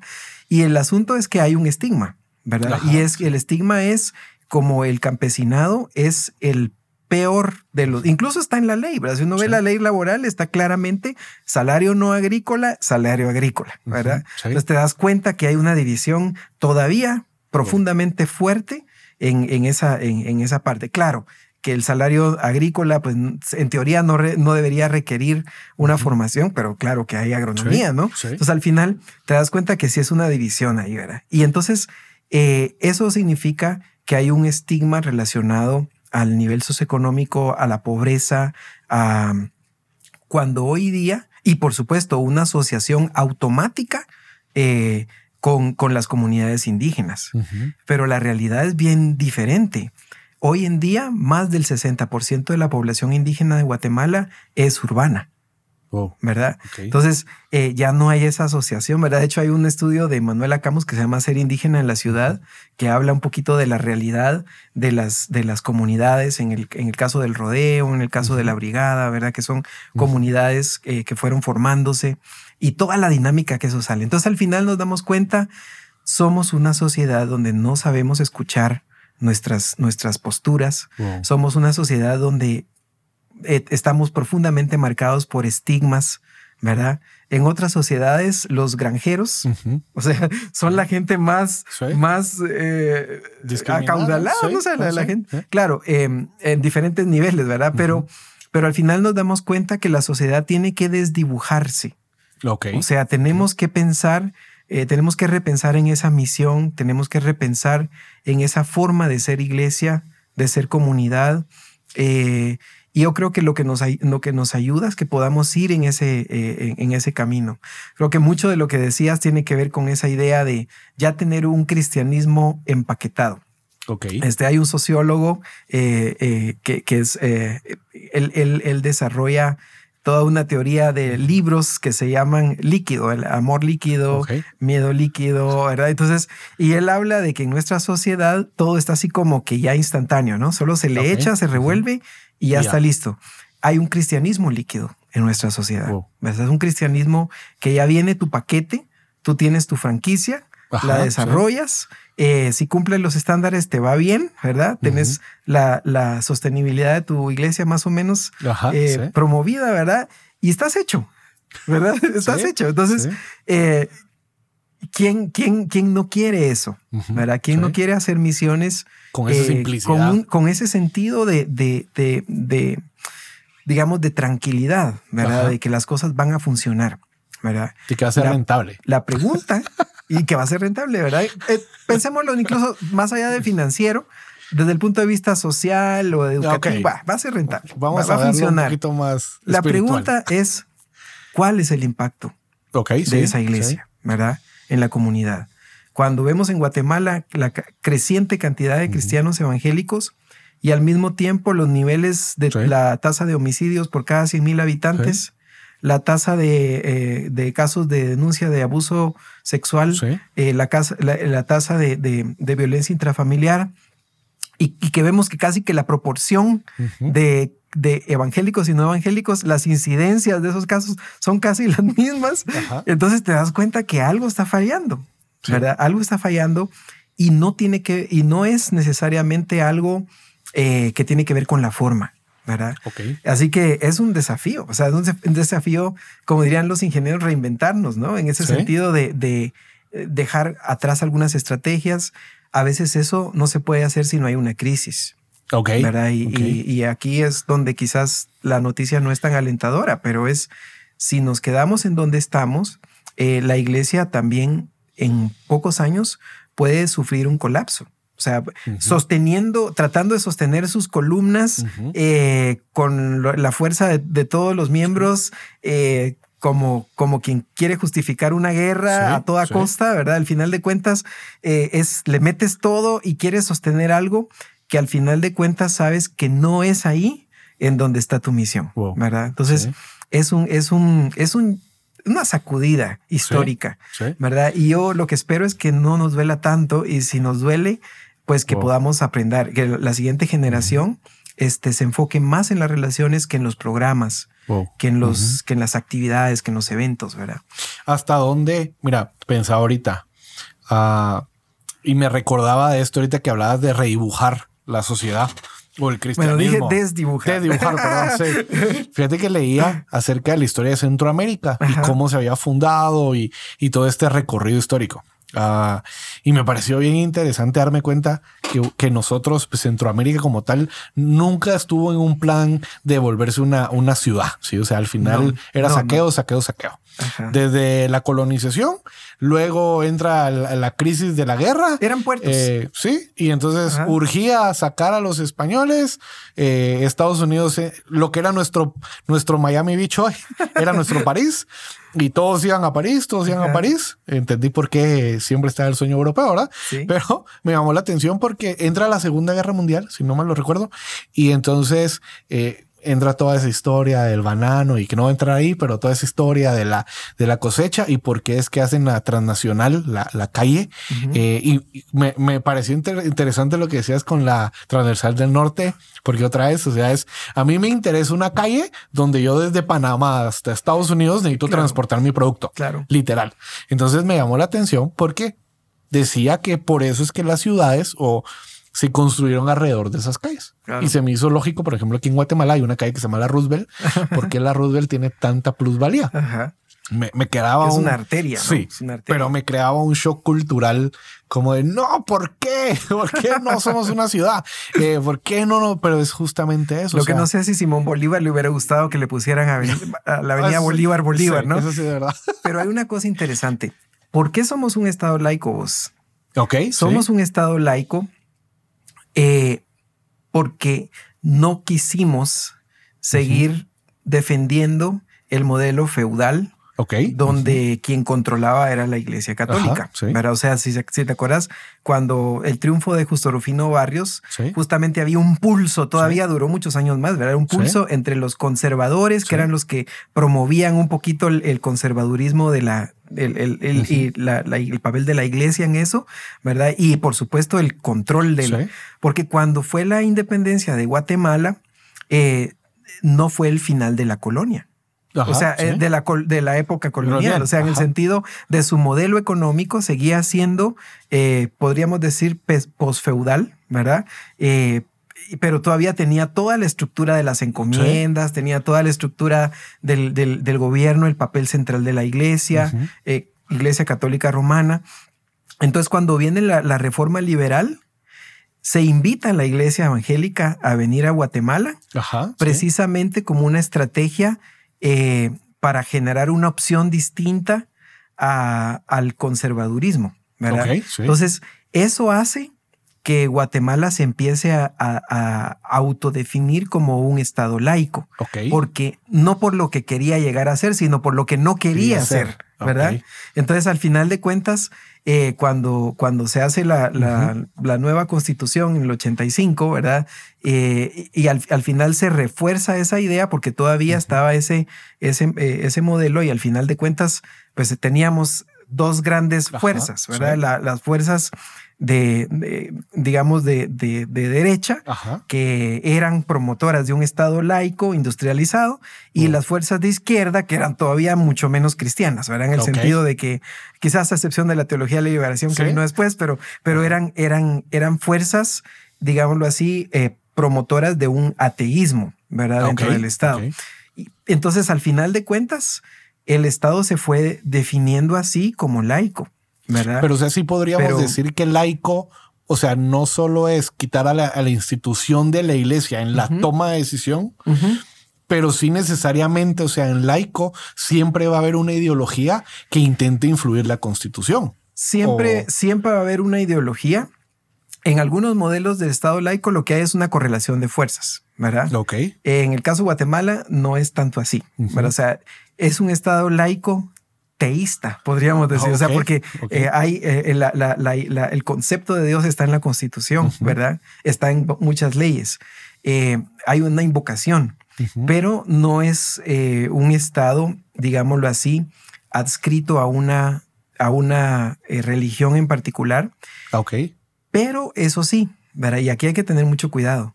Que sea un Estado laico no significa que pueda atropellar la libertad de culto, de creencias y de convicciones de, su población. De hecho, debería protegerlas, ¿verdad? El asunto es, eh, como decía un chiste de Mafalda, ¿verdad? Decía que, que, que en, la sociedad todos somos iguales, pero hay unos más iguales que otros, ¿verdad? Entonces, al final de cuentas, cuando, cuando, cuando tú ves cómo está dibujado ese, ese estado en Guatemala, nos damos cuenta que en la práctica hay muchísimo más espacio ¿verdad? Eh, y muchísimo más eh, recurso que, digámoslo así, que, beneficia a grupos eh, que coincidentemente tienen una inscripción cristiana, ¿verdad? Que, claro es la mayoría, pero cuando vemos, por ejemplo, el mapa de desarrollo de infraestructura de hace 10 años en Guatemala, te das cuenta que las comunidades donde hay más presencia indígena, hay menos desarrollo de infraestructura. Eso lo vi en una, una sesión en el Consejo de Acuerdos de Paz, donde nos presentó el mapa Ban Rural. En ese, en ese tiempo, ¿te imaginas? Entonces te das cuenta que realmente hay, hay una, sí hay un racismo, ¿verdad? estructural en Guatemala. El asunto es que eh, tenemos que construir una Guatemala que todavía no hemos ni siquiera terminado de soñar. y, para, y para eso, o sea, en la Guatemala que queremos construir, se, hay avances. O sea, yo, yo, por ejemplo, me he sentado en una, en una mesa facilitando diálogos entre diferentes sectores del país, eh, diferentes comunidades de, de, fe, no unificándose ni teniendo ninguna liturgia compartida, sino simplemente hablando de problemas comunes como la pobreza, como la y, me he dado cuenta eh, que estamos en una época eh, distinta, ¿verdad? Eh, habrá que ver, habrá que, habrá que ver cómo se manejan los, los, la resolución de conflictos en el Congreso, ¿verdad? o sea, eso también es un reflejo de la cultura de cómo resolvemos problemas en Guatemala, pero pienso, pienso que podemos, podemos avanzar. O sea, yo creo que la iglesia em, cristiana tiene mucho que aportar, ¿verdad? Tiene mucho que dar a la sociedad guatemalteca eh, pero también tenemos mucho que aprender, ¿verdad? Este, de cómo, cómo ser más empáticos, ¿verdad? Con lo que está viviendo una, una persona en lo, en, en lo individual, en lo personal, cómo tener una actitud donde la gracia sea, sea nuestro principal recurso, ¿verdad? Este, pero Mira, pero y en esa, ok, en esa diferencia. Y luego hablamos de la paz mundial. sí, no creo que pueda surgir, pero, pero mira, pues en esa, en esa, en esa empatía y en esa relación que hay que generar, yo veo un conflicto que se da y ahí es donde creo que se polariza los pensamientos. Porque es, hey, te querés meter en mi religión. O sea, hablemos, hablemos claramente, por ejemplo, de los otros grupos. O sea, es como... Me querés imponer Me querés imponer tu creencia en mi creencia. Y cómo podemos realmente, o sea, y si hay alguna forma, la otra es por un curso de derecho que estaba llevando, eh, no tengo nada que ver con de hecho, pero era el gobierno ah, y siempre surgen estas dudas. No, pero es que el sistema laico y por qué menciona a Dios y todo eso, pero lo acabas de explicar con, con nuestra postura teísta. Pero yo de chute y curioso y, y de cae mal de la clase, me metí a ver la, la, la constitución de Suiza, me puse a ver la constitución de, y me puse a ver varias constituciones de países que en teoría la gente rápido saca como, no, esos países son, no, no, no tienen una, una esfera religiosa, pero me dio curiosidad porque todas mencionaban a Dios. O sea, todas estas tenían a Dios en su pilar. No sé qué Dios, pero tenían a Dios. Claro. No, o sea, sí lo hacían ver como un Dios eh, del cristianismo. O sea, ese es su, la, por lo menos así te Y muchos de esos países son monárquicos. Y todo, exacto. O sea, ahí es donde empieza como la, la, discrepancia en mi opinión. Pero claro, como no los conocemos al 100, solo opinamos de lo que vemos afuera, pero los queremos usar de ejemplo. Pero a lo que voy es, cómo en esa diversidad, o sea, eh, podemos encontrar empatía pero a la vez causar incidencia, porque al final, digámoslo así, o sea, si yo digo, dejemos a las prostitutas ser prostitutas, porque al final, en algún punto el diálogo va a llevar a eso. Dejemos a los pedófilos ser pedófilos. Sí, o sea, no, no estoy comparando las dos y nos lo estoy poniendo ejemplo, pero pero ya hay un debate abierto sobre pedofilia, eh, sobre el derecho a sentirse pedófilo. Y entonces la pregunta es en qué momento si llega a afectar mi religión y yo como cristiano debo de pronunciarme al y entonces empiezan esos choques culturales. Y ahí, entran tus derechos civiles también de pronunciarte como, como, como, como ciudadano. ¿Verdad? O sea, al final de cuentas, el, derecho de, en, Guatemala hay una, un derecho donde, donde nadie te puede censurar por expresar tu opinión, ¿verdad? Este, siempre y cuando no sea una apología del, del, delito, ¿verdad? En el sentido de, que estés, eh, no sé, ¿verdad? Este, maldiciendo a algo o a alguien, ¿verdad? En el sentido de, de, que no estés atentando contra la integridad directamente, pero, pero, pero, pero puedes expresar tu opinión. Y el problema es que yo te, lo que he podido ver es que no hay un modelo infalible de, un, de, de, de, esa tensión. Eh, no hay un, modelo de Estado que tenga perfectamente resuelta esa tensión interreligiosa. Yo estuve platicando hace tiempos con, el, con, con uno de los principales encargados de la Secretaría de asuntos religiosos en, en, en, el estado de Chiapas. El estado de Chiapas es un estado que aunque, aunque esté cerca de, de Guatemala, hay muchísima tensión interreligiosa, ¿verdad? Hay muchísima violencia en contra de iglesias evangélicas, hay muchísimo celo, ¿verdad? También, ¿verdad? Por, en, parte con el tema de la influencia del zapatismo, pero también con el tema de, de la de, la defensa de los derechos indígenas, ¿verdad? Y de ver al cristianismo como parte del instrumento de, la, de los, de, los gringos, ¿verdad? A cierta forma. Y entonces una de las cosas que he estado platicando con, con, con, con esta persona, estuve también en Cuba conversando con, con la, la, persona, la encargada de asuntos religiosos en, en, en, La Habana, estuve también eh, en París, estuvimos haciendo un diálogo con el Instituto de Recursos para la Paz. Y te puedo decir eh, estuve la oportunidad también de estar en, en, una, en un sistema educativo interreligioso en Brandenburgo, en Alemania, y ninguno de ellos tiene una fórmula secreta, o sea, que te diga, aquí está el punto de equilibrio. Por ejemplo, en Brandenburgo lo que hacen es bien sencillo. Eh, en, otros, en otras zonas de, Alemania, lo que hacen es que te dan, si tú sos musulmán, tienen un profesor musulmán. Cuando hay un musulmán, entonces poder recibir tu, tu enseñanza de religión musulmana en las escuelas públicas con un profesor musulmán. Si sos eh, mm. católico, eh, tenés a alguien que, que, sea un catequista y que te da eh, enseñanza, ¿verdad? Si sos cristiano luterano, ¿verdad? Que la mayoría lo es, entonces tenés una opción luterana. En Brandenburgo hicieron algo diferente. Eh, el curso, y es un teólogo luterano el que, lo, el que lo hizo, el curso es un curso donde se definen problemas. Ok. Definís el problema, exploras cuál es la perspectiva sociológica de ese problema, la perspectiva eh, eh, religiosa de diferentes eh, aspectos, cuál es la perspectiva biológica de ese problema, y entonces armas un debate con los estudiantes, ¿verdad? No estás atropellando la creencia que en tu familia estás aprendiendo. Estás dándote cuenta que hay diferentes posturas y hay diferentes informaciones que te pueden dar un marco de referencia, ¿verdad? Entonces, en cierta manera, ellos trataron de, y para mí es interesante porque entonces yo puedo sentarme con, con un Rosa Cruz ¿verdad? Y de hecho una vez me senté ocho horas con un, Rosa, un, Rosacruz que me hablaba de, de, su, su, forma de, de, vida, de su forma de creer.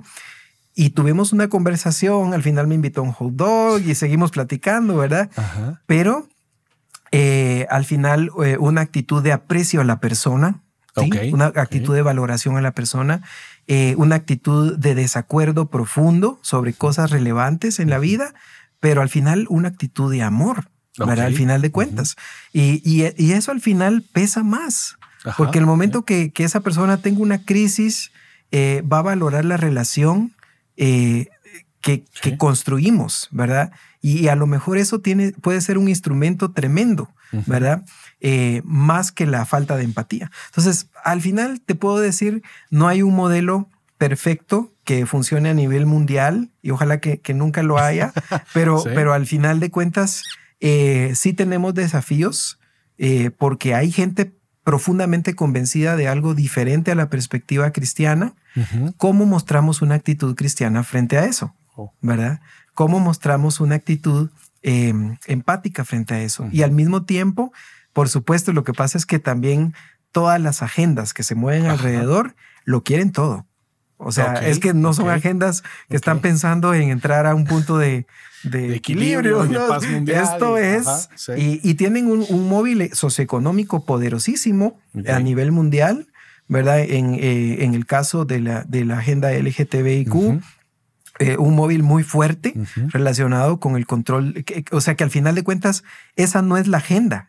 O sea, la agenda detrás de todo esto tiene que ver en parte, ¿verdad? No es, no es en todo, pero en parte con el tema de, la, el control del, crecimiento de la población mundial, ¿verdad? Al final de cuentas, eh, pues hay, hay toda una teoría, no es conspirativa, es una teoría que, que, que, se ha empezado a trabajar sobre la necesidad que hay de controlar el crecimiento poblacional y por lo tanto de estimular todas las relaciones sexuales que no sean reproductivas. Ah, y de aquellas que sean reproductivas, dar opciones de, eh, digámoslo así, este, eh, romper con esa, esa, esa cadena de multiplicación de la ah, población. O sea, al final de cuentas, em, podemos hablar de muchas otras móviles económicos, ¿verdad? Pero si te imaginas cuánta gente está em, eh, cuántos intereses económicos hay detrás de toda esa industria, ¿verdad? Eh, entonces nos damos cuenta que al final nuestro debate entre nosotros mismos es un debate que no tiene en cuenta todo el contexto, ¿verdad? Y, al final de cuentas, eh, eso nos va a jugar la vuelta porque nos, nos determina. O sea, cuando tú no te das cuenta del contexto y estás haciendo un debate sobre un punto, lo que ocurre es que te toman a ti como, como, como parte del juego, ¿verdad? Al final como de cuentas. Chivito Como chivito expiatorio. Y por cierto, yo pienso que en el cristianismo, una de las cosas, Javier, es que no hace falta más sacrificios. Wow. ¿verdad? O sea, eh, no debemos buscar quién la pague, ¿verdad? En ese sentido, eh, sino debemos buscar cómo restaurar, ¿verdad? Y cómo, cómo reponer, reparar lo dañado, ¿verdad? Sí, que al final fuimos llamados a repararlo. Claro, claro. Incluso más allá de nuestras relaciones. O sea, la reconciliación que Cristo plantea, lo que Él vino a hacer, eh, según lo que dice la Biblia, ¿verdad? Sé que no todos lo, creen, pero lo que dice la Biblia es que Él vino para, con la idea de reconciliar el mundo, ¿verdad? No, no de reconciliar solo a los, a los que estaban fuera de, ¿verdad? Sino que es toda su creación.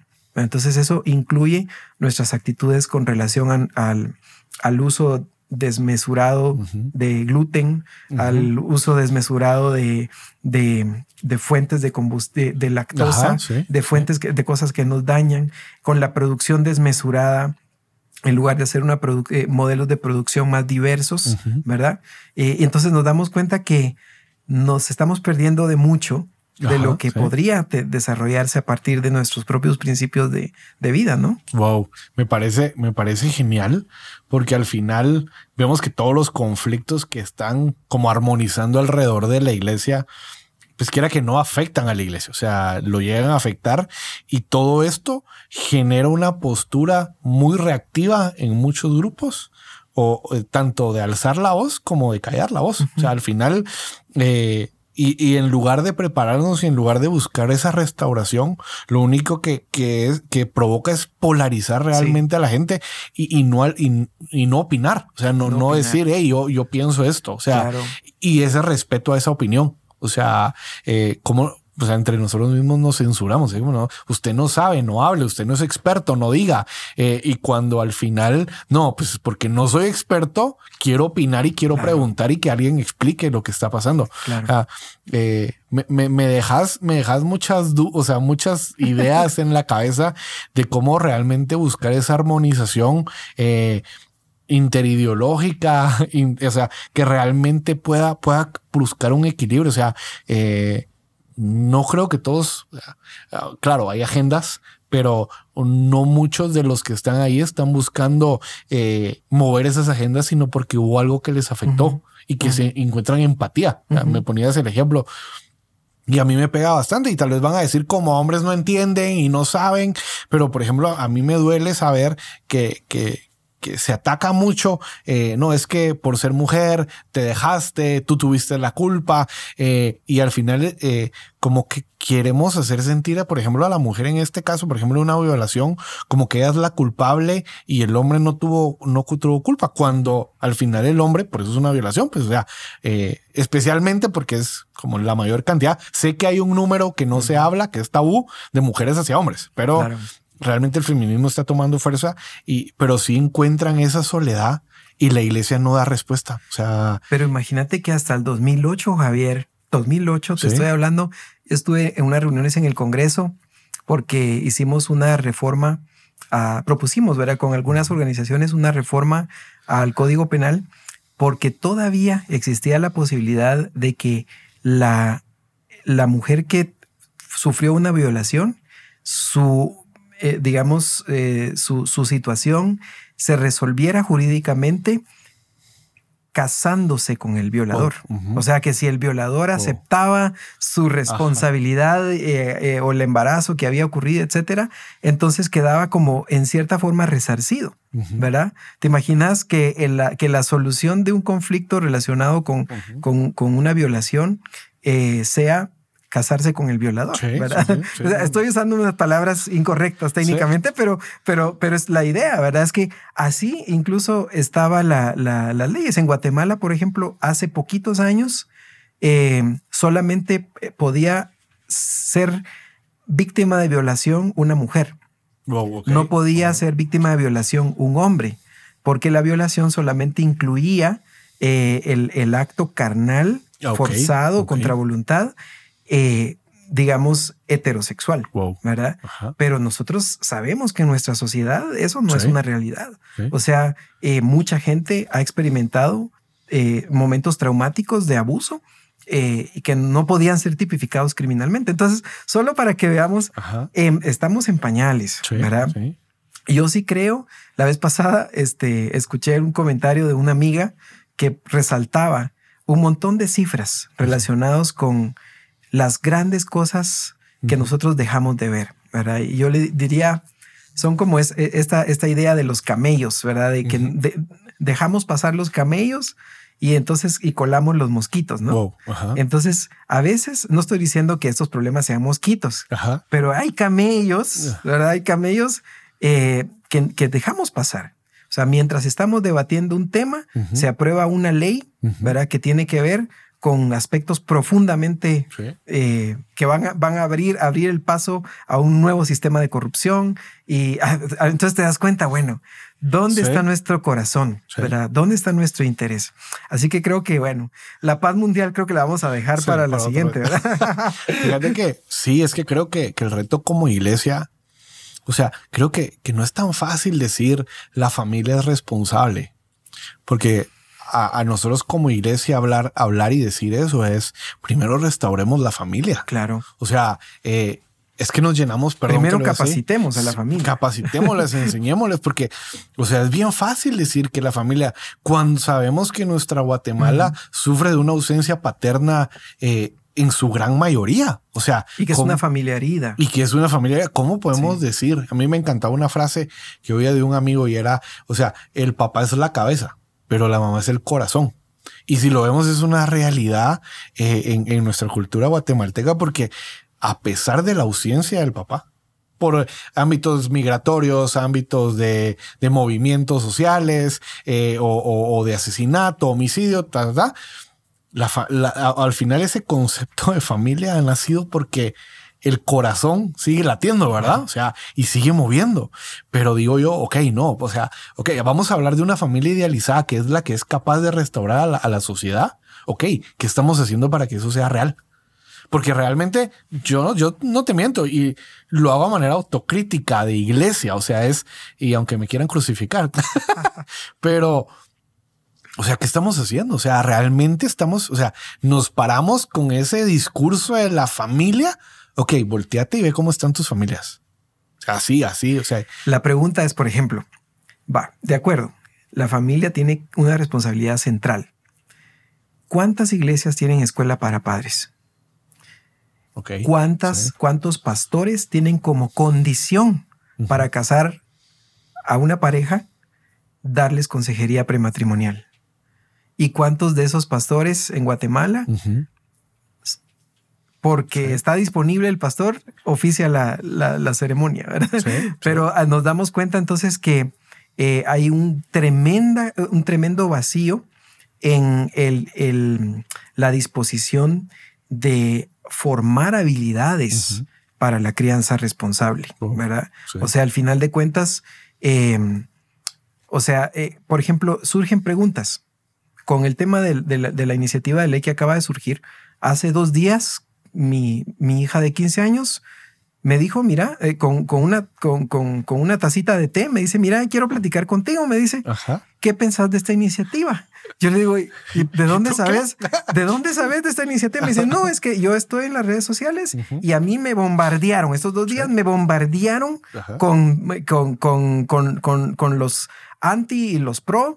Y, y, y entonces se armó, un, se armó un debate. Me dice, y yo no quise opinar porque no estoy, no estoy, no estoy segura qué opinar. O sea, una, una chica de 15 años que está recibiendo muchísima información relacionada con, con, su, con, con, con el tema de- del aborto, con su situación, con el tema de, la, de, de su vida y, y- y qué hacer, ¿verdad? Y qué derechos tiene. Entonces me, me doy cuenta que ella tuvo en ese momento me, me asaltó a mí Ajá. y a mí me mira yo soy psicólogo pues o sea pero yo me quedé así como y esto de dónde me vino no Ajá, y de- sí. o sea eh, me- nos sentamos tuvimos una conversación bien bonita eh, bien interesante, ¿verdad? Profundizamos, hablamos de otros temas, pero mi pregunta es, digamos, yo, yo he, he tenido la oportunidad ahorita de estar de estarme informando del tema, Ajá. me he sentado en hablar sobre el tema con diferentes actores, eh, eh, he estado en capacitaciones eh, y todavía a mí me toma de sorpresa ciertas cosas, ¿verdad? Ajá. Entonces yo me imagino cómo va a responder a esto, ¿verdad? En cierta manera, Sí. cuando, y, y cuando no son preguntas de tu opinión sobre un tema político, cuando la situación es, mira, estoy viviendo esto, Ajá. ¿verdad? Sí. Sí. ¿Qué, qué, qué, qué- qué hago? Y, Y que el- empata conmigo. o sea, Claro, y lo peor con- es que la- la- muchas, muchas niñas en Guatemala no, no tienen la confianza, ¿verdad? Tristemente. Yo lo he escuchado de muchas chicas, adolescentes, que no tienen la confianza de hablar ciertos temas con sus padres de familia, con su mamá, ¿verdad? Este, no porque la mamá tal vez no quiera, sino porque no siente, se siente que va a ser juzgada, que Sí. va a ser eh, regañada, ¿verdad? Este, o, o lastimada. La vez pasada un chico me dice, mira, mi hermana la llevaron al hospital, tiene 12 años Oh. y cree, creemos que está embarazada. Y le digo, ¿y la viste? Me dice, sí, la vi. ¿Y qué le dijiste? Le digo yo. Y me dice que para mí ella ya no vale nada. Que cómo nos pudo hacer eso a mi familia. O sea, la chica está en el hospital, ¿verdad? E- Eso a mí me dio una radiografía Sí. de las habilidades que a veces hay, o más bien que no hay, para enfrentar y, y tener conversaciones Sí. francas sobre temas relacionados con sexualidad, sobre temas relacionados con, con eh, situaciones de vida, con el manejo de emociones negativas. Entonces nos damos cuenta que sí hay un papel central de la familia, ¿verdad? Que es irreemplazable, que es irrenunciable. Pero Javier, ¿qué estamos haciendo como Sí. iglesia para equipar esas familias? De manera seria, Wow. ¿verdad? De manera formal. Wow. Porque para, para enseñar la cultura, Bueno, lo voy a decir para enseñar la cultura en otras prácticas de la vida cristiana, ¿verdad? Este, em, sí somos muy sistemáticos, ¿Sí? ¿verdad? Y sí hemos logrado la fidelidad de la gente, ¿verdad? Sí. O sea, invertimos lo que sea para tener un buen equipo de sonido, ¿verdad? Sí. Pero no invertimos lo que sea para que nuestro, para que las, los padres de familia, este, sepan responder ese tipo de temas con sus, con sus, con sus. Cómo abordarlo, cómo, tratarlo, cómo ser mejores padres. Cómo, cómo, detectar si nuestros hijos están subiendo algún problema o están viviendo alguna situación. O sea, hoy, no te miento, me he topado con muchos padres diciendo, ah, es que mi hijo eh, consume pornografía. O sea, y es como, Ayúdelo. Compóngamelo. Compóngalo. O sea, y es como, wow, o sea, ok, vamos, vamos por partes. O sea, eh, eh, y es bien interesante porque al final es con el simplemente hecho de tener esto. O sea, es como de usted mismo ya lo expuso. ¿sí? O sea, ya, está expuesto. Un clic. Entonces, eh, pero, pero otra vez no queremos quitarnos esa responsabilidad y, dársela a alguien más. ¿sí? más. No sé si por cuestiones ideológicas o de, o de querer responsabilizar al Estado y querer depender del Estado al 100%, que muchas veces, y lo tuve una plática con una persona eh, que me decía, es que la iglesia no hace, la iglesia no aquí, la iglesia no allá. Entonces yo le dije, mira, tú hablas de que estás en contra de este movimiento, pero tú estás buscando que la iglesia sea exactamente igual que un movimiento donde el Estado ordena todo y es el que dice todo. Entonces me, está, me estás diciendo que no quieres esto, pero me estás diciendo que, la iglesia, eres tú. Pero entonces, entonces la iglesia eres tú. O sea, y si no cambia esto es porque nosotros no queremos. O sea, esperar que mi pastor sea el único cuando la iglesia no era un líder, sino pues, es un concepto de comunidad. Entonces, creo que ese reto, eh, claro, vivimos en un mundo modular que donde hoy, hoy rápidamente se cambia todo. Antes, pues como todo era más sistemático, más estructurado, más despacio, eh, hoy, hoy cambiamos y hacemos y, y, y, lo que queremos, pues. Entonces creo que esa es...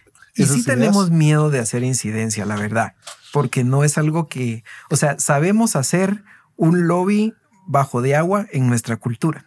¿verdad? Eso, es, la, es lo que sabemos hacer, influir. Pero, pero ya sentarnos en una mesa y decir, esto es lo que nos preocupa, ¿verdad? Como movimiento cristiano.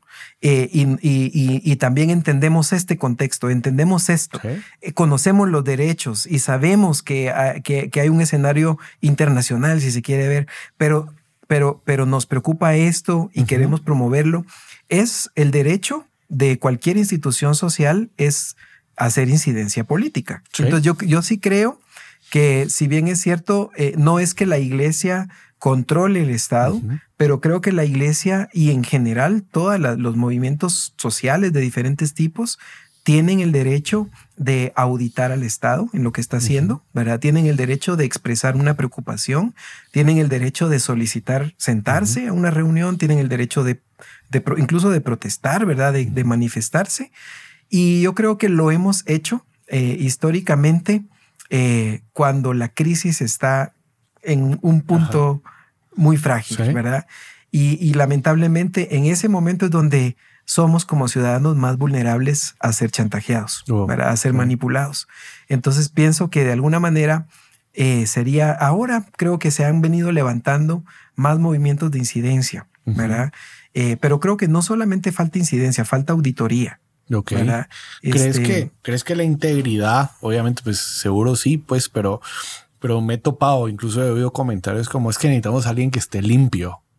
Y a mí me choca porque es, es no, es solo de decir ya no va, basta. O sea, ya no más corrupción dentro de la iglesia. O sea, ya, ya no más vamos a permitir esto. O sea, ya no vamos a, permitir más mentirosos, más engañadores. O sea, dentro de la iglesia, pues obviamente eso va a reflejar afuera. Pero, o sea, basta ya de aceptar a los violadores en la iglesia. Basta ya de, o sea, no de excluirlos, sino realmente de, o sea, de creer que pueden estar aquí viva la flor y siendo y haciendo y desarmando como ellos quieran. Exacto, sino que realmente vamos a restaurarlos. O sea, estás acá, vas a ser restaurado y vas a conocer a un Dios verdadero. O sea, pero, pero realmente veo otra vez, y esa parte del chantaje y, de las situaciones, porque no somos capaces de ser íntegros. O sea, hoy, hoy no habrían propuestas de ley como de que auditen a las iglesias si fuéramos tan íntegros como decimos que somos. A mí, me, a mí te lo digo porque me choca, sí. O sea, es cómo no querés que te auditen si todas las barbaridades que se han hecho. O sea, más bien, si no, si todavía estás a tiempo de cambiar el orden. O sea, todavía estamos, todavía estamos a tiempo de, de... Y hay estados que son tremendamente implacables. O sea, eh, incluso Estados Unidos, que es, que es un estado, digamos, y fundado en, en, en, en, principios, su constitución, ¿verdad? En principios teístas, por, por decirlo así, aunque son más deístas, ¿verdad? Pero de alguna manera, eh, eh, unas normativas tremendas a nivel de municipalidades. Yo estuve platicando con París, con unos hermanos que fundaron una iglesia y compraron un lugar, ¿verdad? Y resulta ser que la nueva normativa de control de emisión de ruidos en París era tan estricta que todo el sistema de revestimiento para la protección de la contaminación auditiva les salía a ellos más caro que lo que valía el edificio. Y entonces resulta que la iglesia ahí estaba en una crisis porque era o, dejamos la vida aquí en hacer una inversión triple o doble de lo que nos cuesta este edificio, pero tampoco nos queremos mover porque a dónde más nos vamos a mover si de todos modos las normativas van a ser así. O sea, si lo querés llamar como persecución, ¿verdad? No sé, no sé si sería eso una persecución, pero al final de cuentas son normativas ambientales que se aplican a cualquier movimiento, ¿verdad? Al final de cuentas, claro, Francia es por, por definición el primer estado moderno laico, ¿verdad? O sea, al final de cuentas eh, es quizás uno de los ejemplos más, más gruesos, ¿verdad? Pero en Alemania también vemos mucho de eso, en, en Europa, en Estados Unidos, em, en, en, en otros lugares vemos normativas y el asunto es que la capacidad institucional que tenemos es muy frágil también. Claro, este, no todos, ¿verdad? No todos, pero la mayor parte de iglesias pequeñas, de comunidad, de pueblo, que tienen la costumbre de poner la bocina, el altoparlante para que todo el pueblo oiga el culto, ¿verdad? Al final de cuentas, eh, esa es la estrategia que han aprendido. Ajá, sí. ¿Cómo la pueden? No, o sea, cambiarla es, es, un, es un proceso. Entonces yo sí creo que al decir auditar, pues claro, al final no tanto me refería a que se auditara la iglesia, ah, sino que la iglesia hiciera su ejercicio de auditoría social a lo que el Estado está haciendo, ¿verdad? como, como entidades, o sea, que juguemos un rol, un rol de ciudadanía. Somos llamados eh, como cristianos los primeros en poner en práctica el ejercicio de nuestra ciudadanía de manera saludable, de manera respetuosa, de manera proactiva pero es la única manera de ser sal. Ok, wow, interesante. Interesante porque otra vez nos enfocamos tanto en los números y poco en la incidencia que podemos hacer desde las misiones para ir, para ir quitando estos tabús y estos temas que, que al final se hablan, se hablan a las afueras de la iglesia, porque no las hablamos adentro. Eh, pero, pero la única forma de poder incidir y poder realmente llevar un evangelio, pues genuino, lo diría yo, eh, realmente es cuando, cuando estamos dispuestos a dar ese paso. Creo que, que ese es el reto que tenemos, eh, ya sea iglesia local, ya sea yendo a una comunidad, pero, pero buscando construir realmente un impacto del evangelio y que la, realmente la gente encuentre ese, ese detonante de decir, ese evangelio es diferente. Claro. Ese evangelio es. Tienen algo. Tienen algo. Por eso es que, por eso es que, que Jesús decía que son bienaventurados los pacificadores porque lo interesante es que dice, porque ellos serán llamados hijos de Dios. O sea, no está diciendo que ser pacificadores los hace hijos de Dios, pero hace que la gente los asocie con Dios. ¿Verdad? Entonces, al final de cuentas, em, la pregunta es, somos pacificadores. ¿verdad? Sí, sí. ¿Verdad? al final de cuentas, o sea, ¿cómo nos están llamando? Hijos de quién nos están diciendo. total, total. Creo que, creo que ese es el reto. No sé si quisieras dar una conclusión para ir cerrando este tiempo. No, pues eh, muy bueno el café. este no es publicidad, ¿verdad? Pero la verdad es que no hay pena. yo creo que al final em, el mundo se resume en, nuestro momento. O sea, hoy día, Javier, eh, estamos conectados con el mundo. Yo tengo amigos en Sri Lanka, tengo amigos en Kenia, eh, tengo amigos en, en, en Asia, en, Europa, que son gente que, quiero, ¿verdad? O sea, al final, ¿cómo es posible que hoy tengas esos nexos, ¿verdad? Y, que puedas tener esa, e, ese sentido de comunidad. La verdad, yo sí creo en que somos una aldea global, Javier. O sea, lo que pasa en Guatemala es relevante en el mundo. Wow. ¿sí? O sea, hoy día, por primera vez en la historia, Guatemala tiene la posibilidad de hacer algo que todo el mundo vea, literalmente todo el mundo vea y diga, esto es distinto. ¿sí? Esto se sale un poco de la, del, del- ¿verdad? Eh, se supone que somos un Estado soberano. Sí.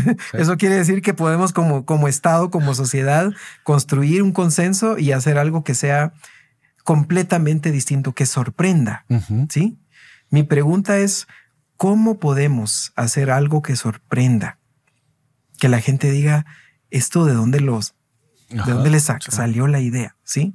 En el caso de nosotros en la, en la, en- la, en la comunidad donde estamos, pues la gente nos ve un poquito como loquitos, estamos como un poquito fuera Sí. de, porque no, no, no trabajamos la tierra con las mismas prácticas que están, eh, que, que son las, la costumbre, este, pues nuestra forma de relacionarnos es quizás diferente, pero eh, no, no lo hemos logrado.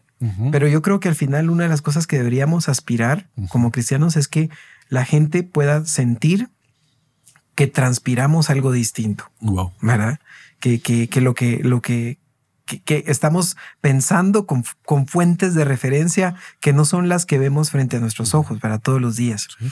Y eso es bien difícil, Javier. Esa, eso es hacer comunidad, o sea, no, no es algo que se pueda lograr con un programa, Ajá. en el sentido de un, un evento o que se pueda lograr con un seminario o con un... O sea, todo eso ayuda, Sí. ¿verdad? Pero al final son relaciones, ¿verdad? O sea, al final lo que vos y yo somos en nuestra vida, en nuestra ciudad. Y me encanta mucho la idea de ver eh, de, de Joel Van Dyke, que ese es un- uno de nuestros, de los fundadores de CMT, Ajá. donde yo soy, estoy apoyando. Y, y él dice que la ciudad debe ser debe transformarse de ser un campo de batalla a construirse en un playground, Wow. en un campo de juego. Ok. ¿verdad? Como esos jardines Ajá, infantiles donde hay resbaladeros. Entonces, ¿cómo lo que era un campo de guerra se puede transformar Wow. En un campo de interacción, en un campo de colaboración? Wow. Si nosotros contribuyéramos un poco a eso, ¿verdad? Alguien va a decir, no, yo puedo hacer el arenero, ¿verdad? Alguien va a decir, no, yo puedo hacer un columpio, Sí. ¿verdad? Otros me columpio. pero pero sí. es, es cómo ver a la, a la ciudad Sí. con esos ojos, Wow. con los, los os- ojos que Jesús vio a Jerusalén y, y lloró Wow. y se sintió con compasión. Yo no creo que solo lloró por tristeza, lloró por, por amor, Ujú. ¿verdad? Por, entonces siento que, que eso nos falta mucho, Javier. O sea, y me incluyo, me incluyo, porque también, o sea, a mí se me escapan muchas cosas.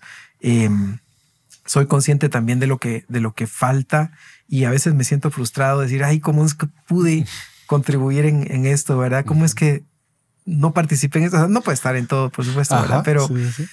Pero por eso somos un equipo, por eso somos un cuerpo, ¿no? Buenísimo. Gracias, gracias por, por este tiempo. Creo que el, que el reto para cada uno de nosotros es poder soñar con una transformación verdadera, genuina, que pueda realmente impactar acá a nuestra comunidad, a nuestra cuadra, a nuestra Guatemala o a nuestras naciones y que realmente podamos ser ese ejemplo. Creo que Ujú. eh, el, el- el secreto está en que realmente nos asombremos de Dios para poder hacer eso, ese valor diferenciador y que la gente en verdad pueda decir, wow, creo, creo en esto diferente. Iván, quiero agradecerte por este tiempo. No, Javier, La verdad es gracias. que ha sido una conversación súper interesante de estos diversos temas. Eh, gracias, gracias por Qué este- lindo poder compartir con vos siempre. Te lo agradezco. Bueno, muchas gracias por haberse conectado. Les agradecemos